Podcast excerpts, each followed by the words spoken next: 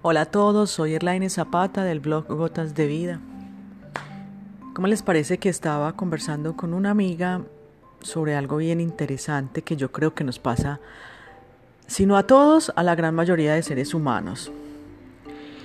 Y a veces uno deja pasar como cosas tan sencillas que pasan en el día a día, pero estaba cayendo en cuenta hablando con esta amiga de que eso nos pasa a muchos o a todos. Y es que todos a toda hora queremos cambiar lo que está afuera. ¿Sí? Y bien, que podemos cambiar algunas cosas, podemos cambiar de apartamento, podemos cambiar de carro, podemos cambiar los muebles de la casa. Algunas cosas materiales podemos cambiar, ¿cierto? En la medida de nuestras posibilidades. Pero resulta que también eso se extiende hacia los seres humanos a querer cambiar al otro. Ah, por lo general queremos cambiar al que convive, ¿sí? a nuestro esposo, a nuestra esposa, a nuestros hijos, al jefe y en fin, a un montón de personas que quisiéramos que fueran de otra manera, porque creemos que así medianamente funcionaríamos nosotros mejor porque como a mí me ha resultado, me ha dado resultado mi manera de ser, entonces también yo quiero que los otros sean así. Entonces caíamos en cuenta de que no hay que cambiar al otro, hay que cambiar uno. Hay que mirar que a mí me ha dado resultado mi manera de ser medianamente, pero que al otro también en su forma de ser le ha dado resultado y que todos somos mundos diferentes y que cada mundo es una forma de ser diferente.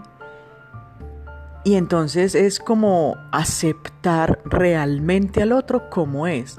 Porque uno bien, por ejemplo, en la relación de parejas, o en la relación con los hijos, o con la, con la familia en general, los hermanos, los padres, uno va creciendo y se va moldando como a lo que va viviendo.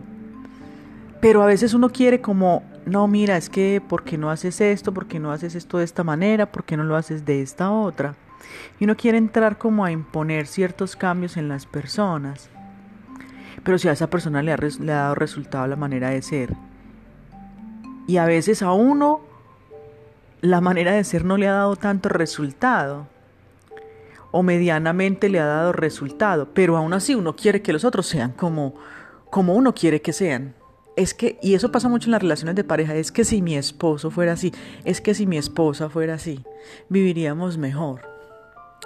No, esta amiga, por ejemplo, acepta al esposo como es y le da gracias a Dios por, por su forma de ser, porque ella es un poco acelerada, digámoslo, y él es más tranquilo, entonces digamos que eso hace una buena combinación, ¿sí?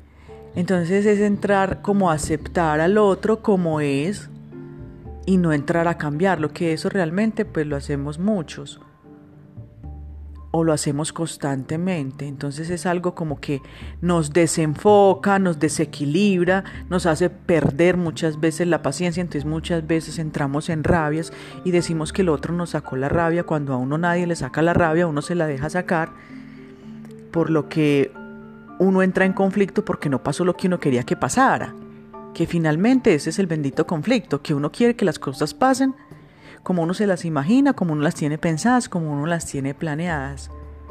Pero uno nunca cuenta con lo que está pensando el otro, o con lo que está viviendo el otro, o con lo que está atravesando el otro.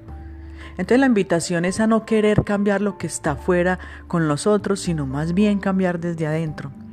Adquirir un poco más de paciencia, dejarnos atravesar plenamente por el amor de Cristo no quedarnos con el amor, darlo. Esa sería entonces la invitación. Que el Señor los bendiga.